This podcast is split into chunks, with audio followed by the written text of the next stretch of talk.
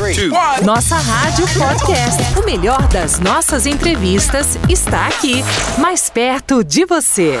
A nossa entrevista de hoje, gente, um tema muito importante, muito sério. O mês de abril é dedicado à conscientização do autismo. E hoje nós vamos conversar sobre esse assunto. Luana Coutinho, nossa jornalista, já está aqui com a gente no estúdio da nossa rádio. Ela que sempre separa essas entrevistas tão importantes para a gente. Luana Coutinho. Oi, Lu, boa tarde. Oi, Carol, boa tarde. Boa tarde para você que nos acompanha aqui no Nossa Tarde é Show. Mais uma entrevista, hein, Carol? Mais uma, seja bem-vinda, Lu. Muito obrigada sempre, trazendo esses temas tão importantes, tão relevantes para nós. E vamos lá, vamos dar início à nossa entrevista de hoje. Tema importantíssimo, como a gente já adiantou aqui. Gente, o Dia Mundial de Conscientização do Autismo foi instituído pela Organização das Nações Unidas e desde 2008 é celebrado no dia 2 de abril. Segundo dados da OMS, cerca de 70 milhões de pessoas no mundo são afetadas pelo transtorno do espectro autista, sendo aproximadamente 2 milhões de casos no Brasil. Para falar com a gente hoje sobre esse tema tão importante, nós recebemos a Beatriz da Graça Félix, que é professora de educação física da ALMA a Associação dos Amigos da Criança Autista.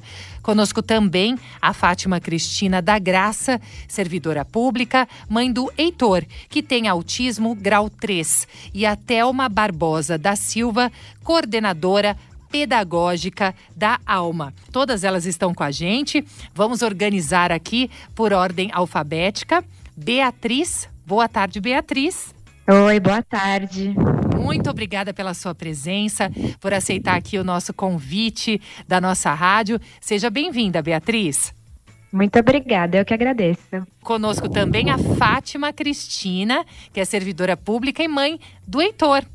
Boa tarde, Fátima. Muito obrigada pela presença aqui no Nossa Tarde é Show. Muito obrigada por aceitar o nosso convite também, Fátima. Boa tarde.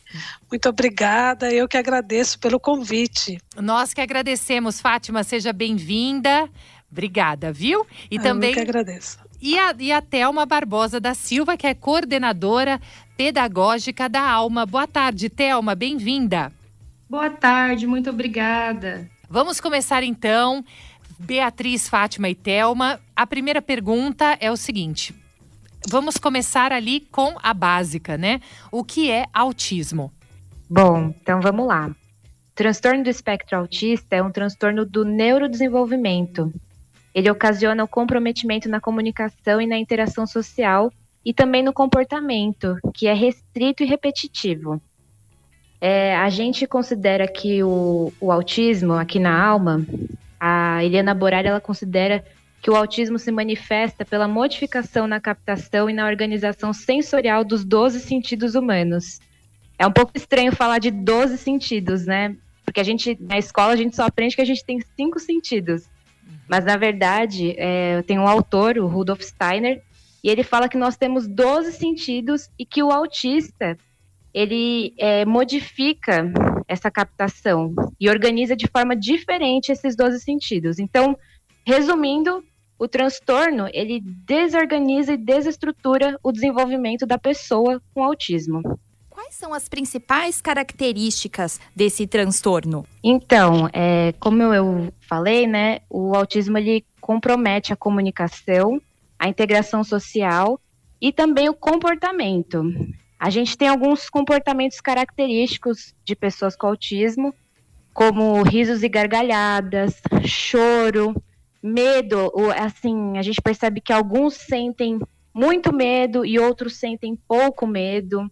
Eles brincam de forma diferente, não mantêm contato visual, é, não respondem quando chamam pelo nome, às vezes eles não respondem, é, giram objetos, eles enfileiram objetos. Então, são alguns comportamentos que a gente observa que a gente pode considerar como as principais características do autismo, mas para o diagnóstico é principalmente comprometimento na comunicação, na interação social e o comportamento restrito e repetitivo.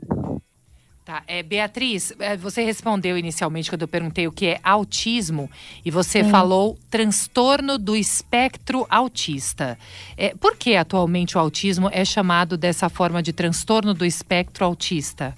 Atualmente, é transtorno do espectro autista porque desde meados de 2013, a partir da quinta edição do Manual Diagnóstico e Estatístico de Transtornos Mentais, que hoje que a gente chama na sigla de DSM-5, o autismo foi descrito como TEA, transtorno do espectro autista.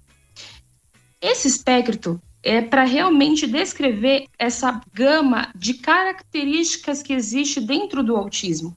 Antes nós tínhamos vários diagnósticos. E, de, e, aí, a partir dessa quinta edição, nós temos um diagnóstico único, envolvendo alguns transtornos infantis e outros distúrbios também. Perfeito. E como a gente faz, meninas, para identificar os primeiros sinais, assim, de que a criança pode ter esse transtorno? Então, é fundamental observar o desenvolvimento da criança. E aí, se você perceber alguma coisa que não está ali dentro do parâmetro, dentro do adequado, investigar. Então, se você percebe que a criança não mantém o contato visual, não é, responde quando é chamada, se ela brinca de forma diferente, aqueles sinais, né, aqueles comportamentos, se você percebe, ou alguns outros marcos, né, alguns marcos da infância, é, desenvolvimento motor. Então tem que observar e se perceber alguma coisa diferente, investiga. Agora, quais são os critérios é, diagnósticos? Os critérios de, de diagnóstico são muito parecidos com as características né, do autismo. Então, é, são observados se, se essa pessoa apresenta padrões restritos e repetitivos de comportamento, né? Seja com alimentos, com brincadeiras e até rotina, né? Dentro de casa ou outras situações. Déficit na reciprocidade socioemocional, né? Algumas pessoas têm dificuldade de se colocar no lugar do outro e até entender o ponto de vista do outro. Uh, e além disso, tem déficit nos comportamentos comunicativos, sejam verbais e não verbais. Como vocês apontam a importância do diagnóstico precoce? Quanto mais cedo esse diagnóstico for, né, for dado, for feito, maiores são as chances de desenvolvimento e tratamento adequado. Então, é, a redução de impacto social e maior qualidade de vida, com certeza, é garantida. Meninas, o que pode desencadear o transtorno do espectro autista? Os fatores hereditários podem estar relacionados? Quais são as outras causas possíveis para que a criança tenha esse transtorno? Então, a causa do autismo, ela ainda é desconhecida. Alguns estudos mais recentes apontam que os fatores hereditários podem sim estar relacionados, mas uma causa definitiva a gente ainda não tem. Certo. Agora, é, as chances de desenvolver o autismo, gente, para meninos e para meninas, possuem as mesmas chances, tanto os, tanto os meninos como as meninas? É difícil falar dessa chance, né, entre meninas e meninos, porque a gente não tem um censo, não tem dados tão exatos, mas os dados apontam que a relação é de quatro meninos para uma menina. Então, existe uma prevalência para os meninos, mas as meninas também têm chances de desenvolver o autismo. Certo. E a gente colocou aqui que a Fátima é mãe do Heitor, que tem autismo no grau 3. Então, existem diferentes graus de autismo, né? Quantos são e como eles são classificados? Quais as características de cada um? Então, eu sou a mãe do Heitor, né, que é um autista severo quando a gente entrou nessa luta de reconhecer o autismo, a gente falava em autismo, em síndrome de Asperger, é, autismo leve, médio e severo. Uhum. Hoje, é, eu acho que aí a Beatriz ou a Thelma vão, vão conseguir explicar melhor do que eu, porque elas são profissionais, né? Hoje a gente tem um leque né? É, que vai que dá é, vai de vários são vários níveis, né? Então a gente fala em cuidados, né? O autista leve ele demanda menos cuidados, o autista severo mais cuidados, mas eu acho que isso a Beatriz pode, a Beatriz ou até uma podem esclarecer melhor do que eu, né? Eu, sei, eu costumo dizer, eu sou só mãe, né? Eu não sou profissional. Né? E como é, mas... mãe, a gente tem um outro olhar, né? Mas é isso mesmo, Fátima. A gente tem o Manual Diagnóstico e Estatístico do, de Transtornos Mentais, que a Thelma já citou, né, o DSM-5, E nesse manual, o autismo ele é dividido em três níveis, né? São três classificações. O nível 1, que normalmente as pessoas se referem é, leve, então autismo leve, que é o nível 1, que exige apoio. O nível 2, que seria o moderado, que exige apoio substancial. E o nível 3, que seria o grave, que exige muito apoio substancial. Então, continuei nessa classificação de leve, moderado, grave. O legal também é a gente pensar que esses graus estão relacionados ao nível de intensidade né, e necessidade de apoio.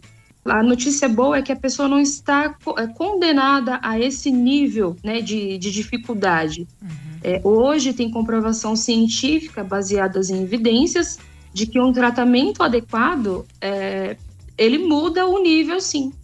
Certo. Agora, é, e, e, como funciona esse apoio ou é, é, o tratamento? Como é que funciona? O tratamento ele tem que ser multidisciplinar.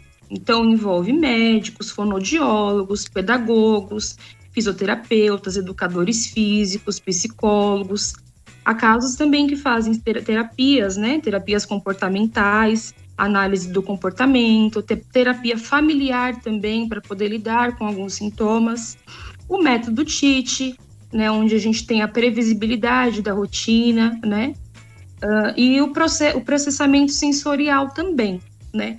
Todos esses tratamentos, ele tem o objetivo de trabalhar a concentração, melhorar o comportamento, melhorar a autonomia e a qualidade de vida dessa pessoa. O, o que, que é o método TIT que você citou? O método TIT é um método psicopedagógico, né? uhum. né? E ele é todo organizado, toda a apresentação do conteúdo é organizado através de dicas visuais. Uhum. Todo o ambiente que for, que for é, ser utilizado com essa pessoa é organizado visualmente. Né? Então, tem a previsibilidade da rotina, a organização das tarefas que ele vai fazer por etapas. E isso traz mais segurança ao longo do dia. Uhum. Perfeito. E falando sobre as famílias, né? Como que as famílias podem se preparar para cuidar da pessoa com autismo? Tem algumas rotinas que elas precisam aderir para poder é, ter um cuidado maior e mais intenso com a pessoa com esse transtorno? Como as famílias devem se preparar? É, isso depende do, do método ou da, do tipo de tratamento que o autista está seguindo, né? Que a pessoa com autismo está seguindo. Então, no meu caso, o Heitor ele segue o método TIT, que é as dicas visuais. É, então, o Heitor ele precisa de previsibilidade. Então, tudo que vai acontecer com ele, a gente tem que antecipar. Então, por exemplo, se ele vai receber uma visita em casa, a gente tem que antecipar. Olha, Heitor, é tal hora, é tal pessoa virá aqui em casa né? Uhum. E a gente ainda confirma com ele, tudo bem? Aí ele faz com o polegar que está tudo bem. Uhum. Mas aí depende muito de cada do, do método que cada família é, adotou. Infelizmente, no Brasil, é, a gente não tem famílias que tenham recursos, né? Para a maioria das famílias não tem recurso, então às vezes é um ping-pong. A família vai para um psicólogo, vai para um fono, vai para cada um dá uma orientação. E muitas vezes a família acaba ela mesma estabelecendo um, um, um jeito de lidar com aquela pessoa, né? Que muitas vezes pode dar muito certo e em outras não pode é, criar ali, eu vou, vou falar um, né, criar um reizinho, né, uma um, um autista que domina o ambiente familiar. Então é muito complicado. A gente, infelizmente, ainda não tem políticas públicas que, que facilite o acesso das famílias a todos os tratamentos, terapias, as escolas, para dar uma qualidade de vida melhor para o autista em casa. E quando esse autista não tem essa qualidade de vida boa, com certeza a família também não terá, porque é muito difícil conviver com a pessoa autista. Uhum. É, a gente viu, acho que através até do. Eu não sei se vocês tiveram conhecimento, hoje as pessoas têm também é, o acesso às redes sociais e tal, um vídeo que foi disponibilizado, se eu não me engano, até pelo Marcos Mion, que é um artista de TV e tal, ele disponibilizou um vídeo com uma criança, acho que até não era uma criança, um adulto autista, com um cachorro né, que foi muito divulgado. Não sei se vocês tiveram a oportunidade de assistir. Sim. Vocês assistiram esse, esse Eu vídeo? assisti. E, e essa e existe esse tipo de tratamento aqui no Brasil? É conhecido ou não? Em que é, é, só para localizar os nossos ouvintes, para que as pessoas que não assistiram saibam do que eu estou falando, essa pessoa com autismo era praticamente acalmada. Ela passava por uma crise e o animal, é, eles estavam sozinhos, o animal e essa pessoa, e o animal praticamente acalmava essa pessoa durante a crise. Isso é, é disponibilizado aqui no Brasil? Isso realmente acontece? Vocês têm esse conhecimento? Como é que funciona? Então, é, não é disponibilizado, né? É, a gente, é o que eu te falei, cada família vai procurar identificar um meio de, da- de promover a regulação da pessoa autista quando ele entra em crise, né? Então, por exemplo, vou te dar um exemplo aqui de casa. É, antigamente, quando o Heitor entrava em crise, a gente ficava ali tentando de toda forma é, oferecer coisas e, né, e a gente só aumentava a crise. Até que um dia a gente percebeu o quê? Que a gente se ausentando, tirando tudo que fosse perigoso, ele conseguia se regular mais fácil, né? Então, para o Heitor, por exemplo, um animal não daria certo. A gente tem gato aqui em casa, ele de vez em quando faz carinho, mas ele não, não, não, não é o animal que regula. É, um outro autista que conheço, ele, que eu conheço, ele se regula com um bichinho de pelúcia que tem lantejoulas. Então ele levanta as lantejoulas. É aquele tipo de material que você passa a mão e ele muda de cor. Ele se regula com aquilo. Então é cada cada pessoa indi- é, individualmente mesmo, cada autista não é um, não existe uma coisa única que dê certo para todos. Não é um Né? padrão, né, Fátima? é isso que Não, você está não querendo é um dizer. padrão, Exatamente. É como nós, né? Um Uhum. remédio que dá certo para mim pode não dar certo para você, e com eles é a mesma coisa, né? Então, é, cada um vai ter um, um, um jeito de se regular. Então, no caso do menino com o animal, também tem um outro vídeo muito famoso do menino que não aceitava toque de forma nenhuma, e foi através do animal ele conseguiu ser tocado, né? Conseguiu começar a aceitar o abraço, tal, né? Então, assim, o, o- no Brasil, eu, é, a gente tem ações isoladas. Né? A gente tem várias ações isoladas. Então, você vai ouvir gente falando assim: ah, ecoterapia para autista. Dá certo? Ah, para alguns dá.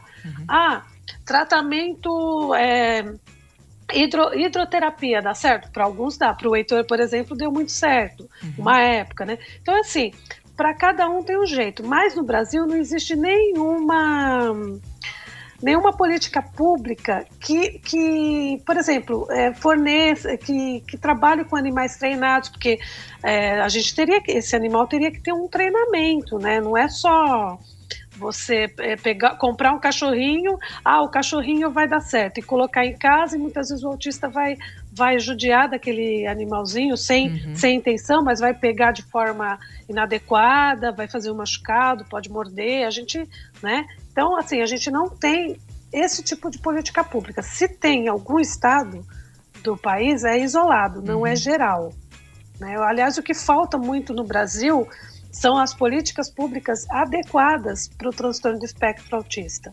E você disse que vai mudando também. Você disse que já tentou Sim. alguns tratamentos, já teve sucesso e, e vai mudando de acordo com a idade, é isso? Sim, sim. Uhum. Porque, veja só, o, é, o Heitor, é, a gente começou a perceber uma alteração nele por volta de dois anos de idade. Uhum. É, numa época, ele tem 26 anos, então há 24 anos atrás, numa época que até o, o- o pediatra ria na cara da gente quando a gente falava em autismo, né? Uhum. E, então, assim, é, a gente não tinha aquela orientação, a não ser as pessoas que tinham mais dinheiro, que tinham recursos para ir para fora do país, não recebiam uma, uma, uma orientação adequada, né? E, então, o que acontece? A gente ia meio que na tentativa e erro, tentativa e erro, né? E, além disso, é, assim como qualquer criança, eles vão mudando os hábitos e vão mudando os interesses Uhum. também Uhum. né? Não, não é, ah, porque é autista. Essa, é, nessa hora, eu acho interessante falar de uma coisa. Muita gente fala assim, ah, ele vive no mundo dele. Não, não é verdade. O autista vive no nosso mundo. Ele percebe o nosso mundo de uma forma diferente. né? Com, com os, os, os estímulos chegam para ele de uma forma diferente. Como a Beatriz disse, né? Ele tem o sensorial um pouco alterado, é alterado, então ele percebe diferente. O que para a gente é um som normal, para ele aquilo pode ter uma intensidade, uma, um, um, um, um, movimento diferente, né? Então, sim, os autistas vão mudando o, ao as terapias vão, se vão, vão, tendo que se adaptar a essa mudança. Vai, ele vai, é, por exemplo, é, o Heitor ele chegou uma, uma época que ele não quis mais fazer a psicoterapia. Então ele chegou um dia e falou, e falou para a psicóloga do jeito dele que ele não queria mais. Uhum, né? Uhum. A, a, hidroterapia ele adorava, até que chegou o dia que ele cansou, não quis mais, né? Uhum. Então é isso. É, a gente tem que perceber o quê?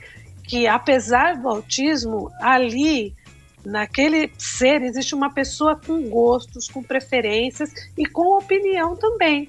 E isso, é, na alma, a gente tem esse, esse jeito de ver, né? A gente estimula o quê? Que eles desenvolvam essa percepção do ser, que eles possam se colocar na sociedade, né? Do jeito que eles são. Perfeito, Fátima. Lu? E falando desse relacionamento, Fátima, com os familiares, a, como que é o relacionamento com as pessoas próximas, com os pais? Eles conseguem demonstrar é, afeto? Eles têm mais dificuldade? Quando eles recebem essa demonstração de carinho, eles aceitam com facilidade? Como é esse relacionamento da pessoa com autismo com as pessoas mais próximas? Então, Lu, deixa eu te falar. O, é, uma das coisas que demorou muito para sair o diagnóstico do Heitor foi porque o Heitor tinha um canal de afetividade muito bom. O Heitor sempre foi extremamente carinhoso. Né? Eu, quando eu cheguei em casa com a minha filha bebezinha, ele olhou e falou: que bonitinha, que gracinha. Né? Então, é, é, o autista ele tem um canal de afetividade, alguns é, um pouco menos, né? A gente vê que né, é, não aceitam tanto, mas em geral são extremamente carinhosos, são extremamente amorosos, né? É, conseguem perceber as situações, né? A, é, se uma pessoa está mais triste ou não, né? É, isso do, do autista não ter um canal de afetividade é lenda, né? É mito. Assim como falava-se antigamente que a culpa do autismo era a mãe, as mães geladeiras. Isso não existe. Isso é mentira, né? É, ele geralmente eles são muito afetuosos. Só que o que acontece é o seguinte: é, alguns deles não sabem é, se expressar, não conseguem. A comunicação é deficitária. Então, nesses momentos surgem as crises, é, algumas vezes a autoagressão, outras a agressão do pai, da mãe, do irmão, de quem estiver mais próximo, né? Existe sim a dificuldade de você introduzir pessoas no ambiente, né? Então, assim, não é um oba-oba, né? A casa do autista não é aquela casa que você.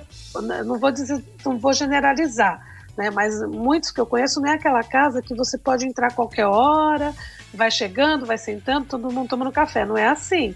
Você tem que ter uma organização, né? Uma antecipação, né? Mas, no geral, eles, eles sendo bem comunicados, eles aceitam bem as pessoas. O que acontece é que muitas pessoas também não querem é, lidar com o autista, né? Porque não conseguem entender aquele comportamento, não conseguem, às vezes acham que é a falta de educação, né? Vocês já devem ter ouvido isso, né? Muita mãe na rua, às vezes, passando por uma situação difícil, o pessoal vira e fala: ah, esse menino é mal educado, Uhum. Né? E não é, né? É um, é um, um desarranjo sensorial que está acontecendo ali naquele momento. E uhum. muitas vezes a família não está conseguindo lidar.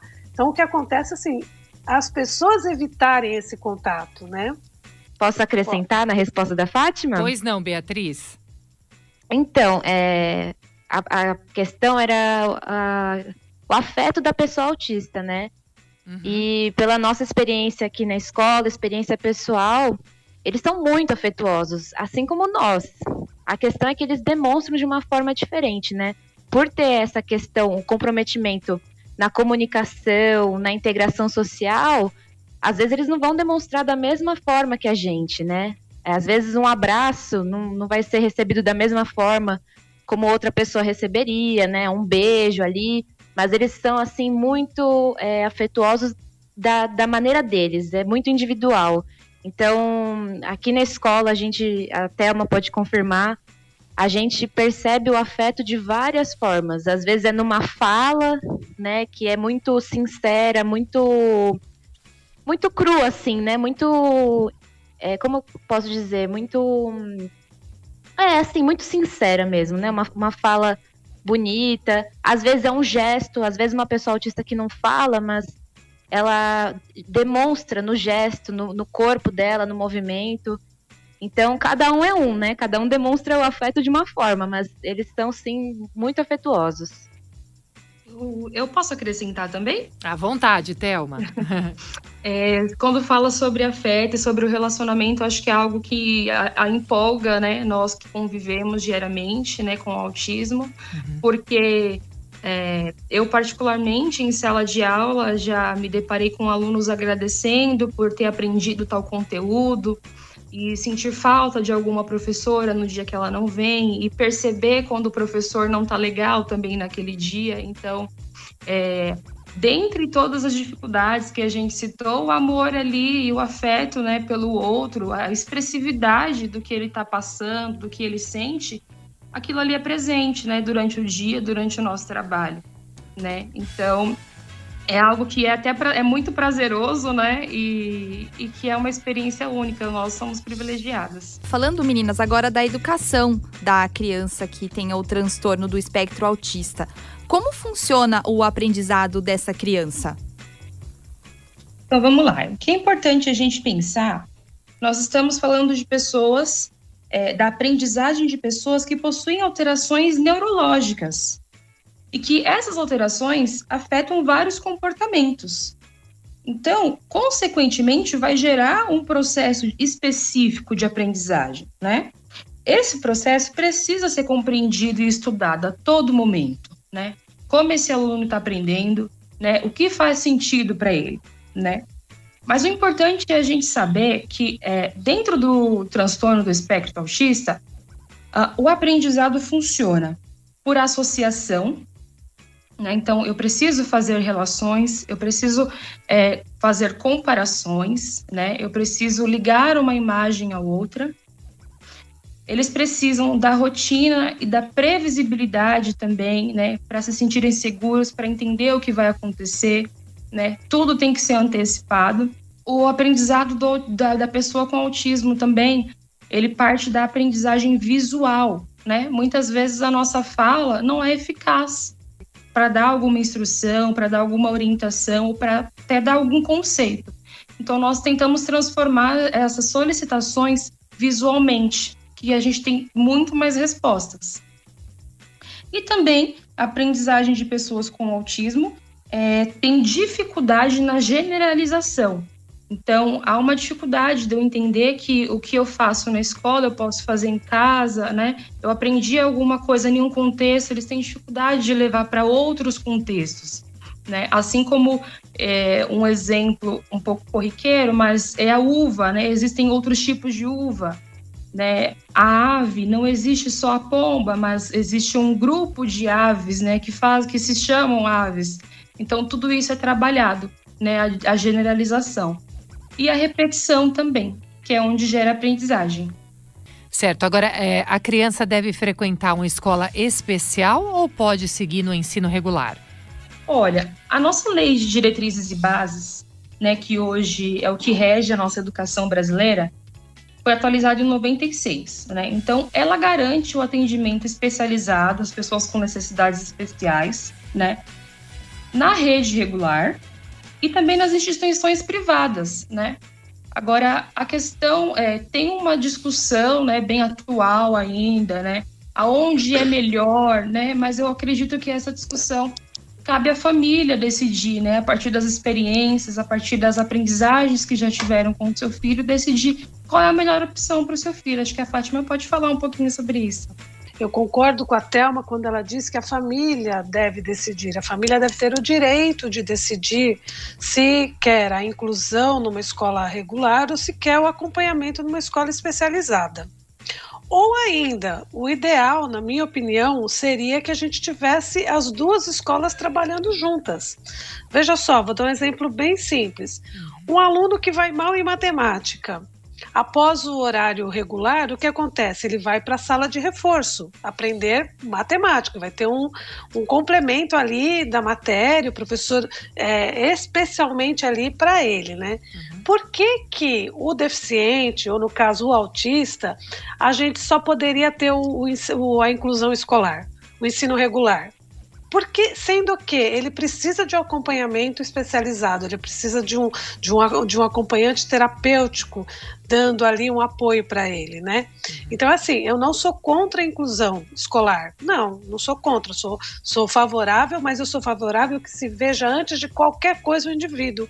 Tem aqueles indivíduos que estão prontos para a inclusão e tem aqueles que não. E tem aqueles que vão para a inclusão e voltam para o especializado por N fatores, inclusive bullying. Uhum. Né? Então, eu acho assim que no Brasil a gente ainda não tem é, uma escola totalmente preparada. A gente fala tanto inclusão porque a exclusão é muito grande ainda. E a gente, quando fala na inclusão escolar, a gente parece que resolveu todos os problemas do mundo, né? E na verdade, não, porque o que falta mesmo é a inclusão social. É a inclusão na saúde, é a inclusão ali no parquinho, a inclusão no teatro, no cinema, no trabalho. Né? Então, a gente não pode parar o mundo só pensando na inclusão escolar. Ah, e outra coisa que para mim é o fundamental, fazer o melhor para aquele indivíduo.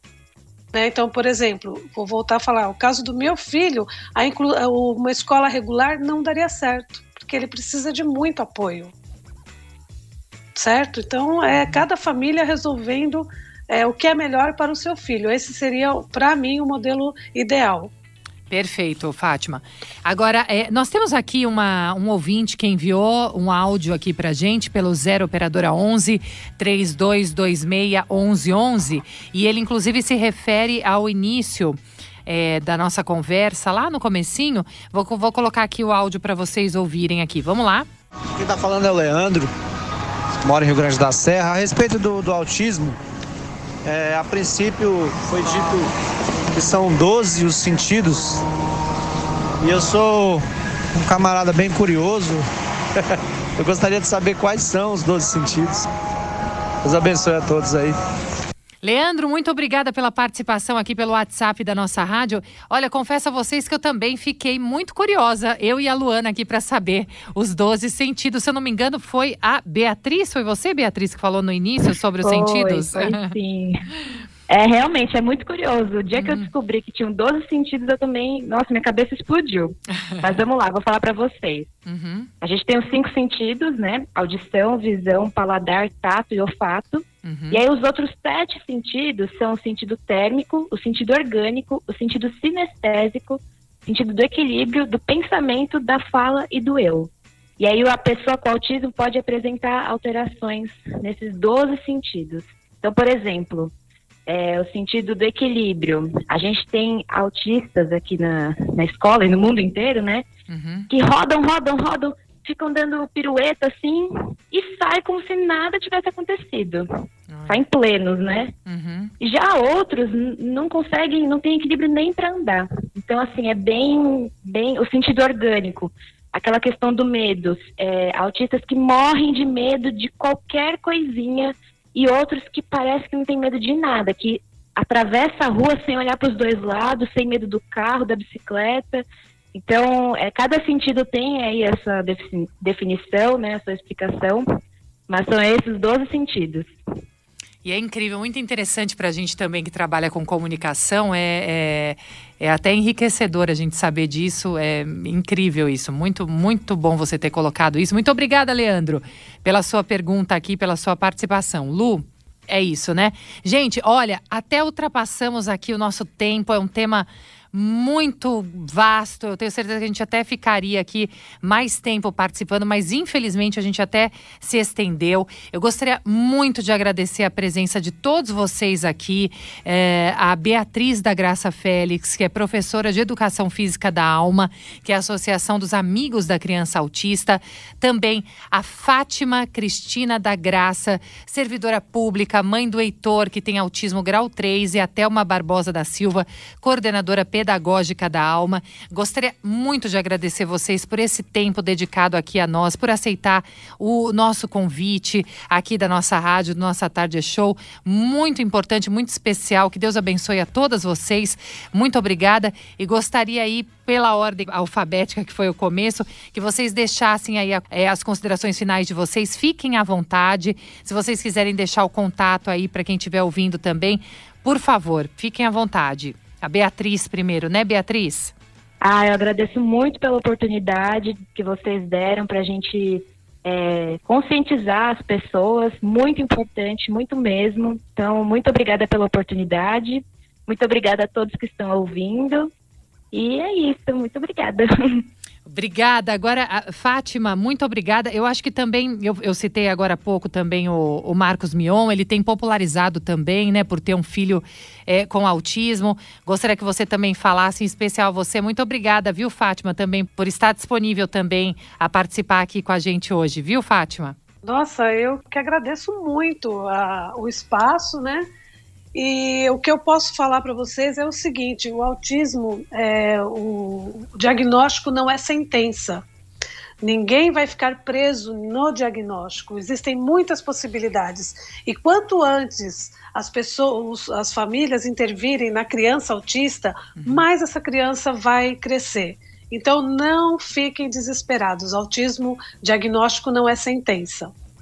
Sem dúvida nenhuma. Esclarecedor também, Fátima. E Thelma, muito Com obrigada. obrigada, Thelma. Eu que agradeço a oportunidade, o espaço que vocês deram para que nós né, mostrasse um pouquinho né, da, do que é o autismo, né? E, e dizer que, que fiquem, né? Nós estamos disponíveis caso, caso queiram tirar alguma dúvida, né? Esclarecer, se aprofundar em algo que, que foi citado aqui é só entrar em contato conosco, tá? No autismo.com.br. Se você quer repetir, também quer deixar as redes sociais, se quiser também, mais algum contato, fique à vontade. Isso, nós temos o nosso Instagram e o Facebook, é Alma com U, Associação dos Amigos da Criança Autista. Vocês e... podem entrar com, com contato conosco a partir de lá. Nossa Rádio Podcast. O melhor das nossas entrevistas está aqui, mais perto de você.